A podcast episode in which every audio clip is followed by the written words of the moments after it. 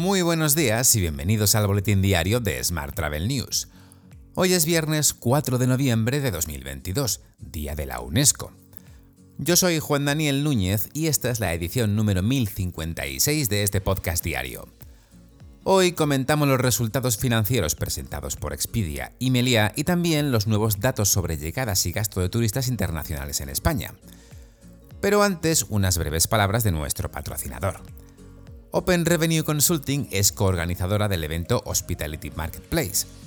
Se trata de un evento online que une a los hoteleros con la última innovación tecnológica en cuatro días dedicados al Revenue Management, que será el 15 de noviembre, distribución el 16, reservas directas el 22 y operativa y sostenibilidad el 23 de noviembre. Si eres una empresa tecnológica y te gustaría destacar tu solución en Hospitality Marketplace, puedes contactar con Cristina Blash a la dirección de correo cristina.openrevenueconsulting.com o a través del móvil 600 039 209. Ya sabes que puedes suscribirte a este podcast en iTunes, Spotify o iBox, pedirle a Siri o Alexa que reproduzca nuestro último programa y que también puedes escucharnos cada día en radioviajera.com. ¡Comenzamos!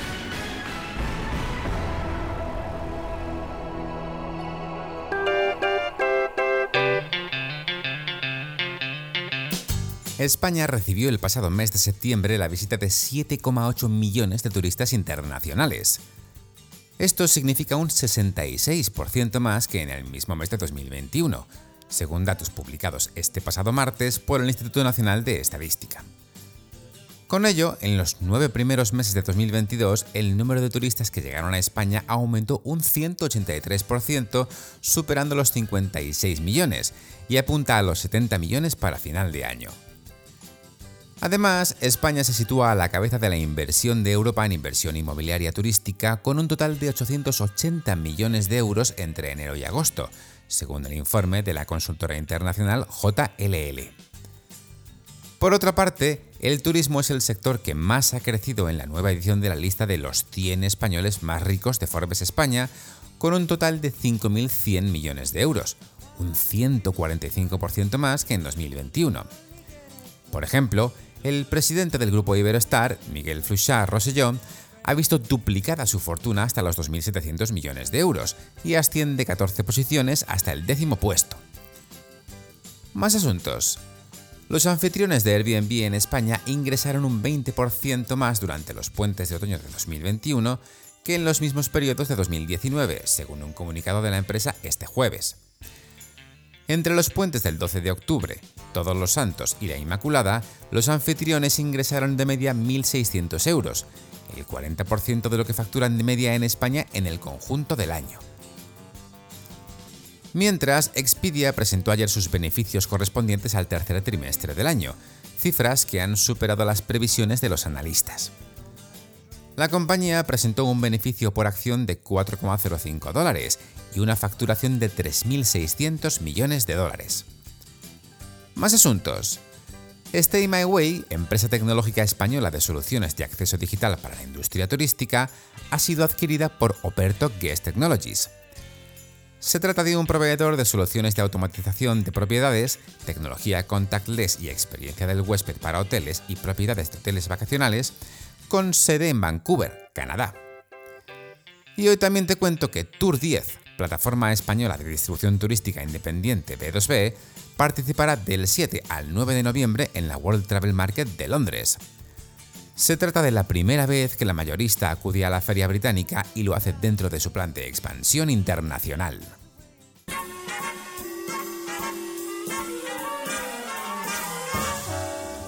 Hablamos ahora de transporte. Air Europa prevé cerrar el segundo semestre del año con un beneficio histórico de 160 millones de euros. Unas cifras que para la compañía dirigida desde junio por Jesús Nuño de la Rosa sirven para mantener una perspectiva positiva de cara a 2023. La compañía confía en salir este mismo año de números rojos y asegura que si existen pérdidas serán mínimas. Más temas. Reclamador.es cumple 10 años con más de 225 millones de euros reclamados a empresas e instituciones desde su origen.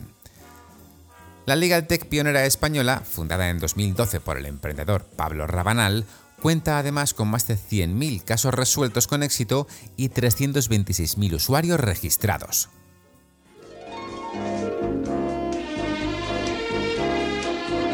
Hotel. Vamos ahora con la actualidad hotelera. Melia gana casi 50 millones en el tercer trimestre de 2022 y supera en un 3% los ingresos pre-pandemia. Entre julio y septiembre, la compañía obtuvo un beneficio de 49,6 millones de euros y sus ingresos aumentaron un 82,9%, alcanzando los 532 millones en el tercer trimestre. En comparación con las pérdidas de 166 millones de enero a septiembre del año pasado, los resultados de Melia han mejorado notablemente.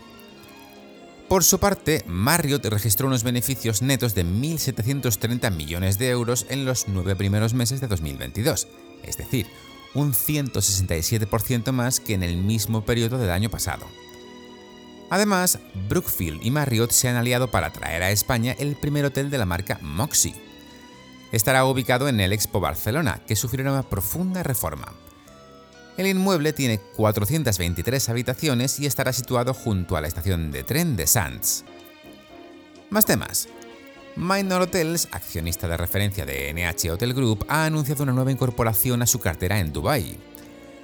Se trata del hotel NH Collection La Suite, que formará parte del complejo de 46 plantas de uso mixto Sidra Tower, situado en la calle Seid Sayek Road de la ciudad, que imagino que conoces será el primer establecimiento marca NH Collection que se anuncia en los Emiratos Árabes Unidos.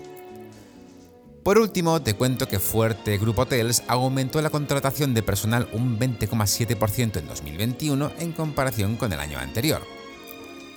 Se trata de 550 nuevos empleos, siendo mujeres el 57,2% del total, según su memoria de responsabilidad social corporativa.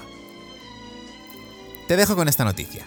Muchas gracias por seguir este podcast y por dejarnos tus valoraciones y estrellitas en Spotify, iBox o Apple Podcast. Así este podcast lo puede conocer más gente.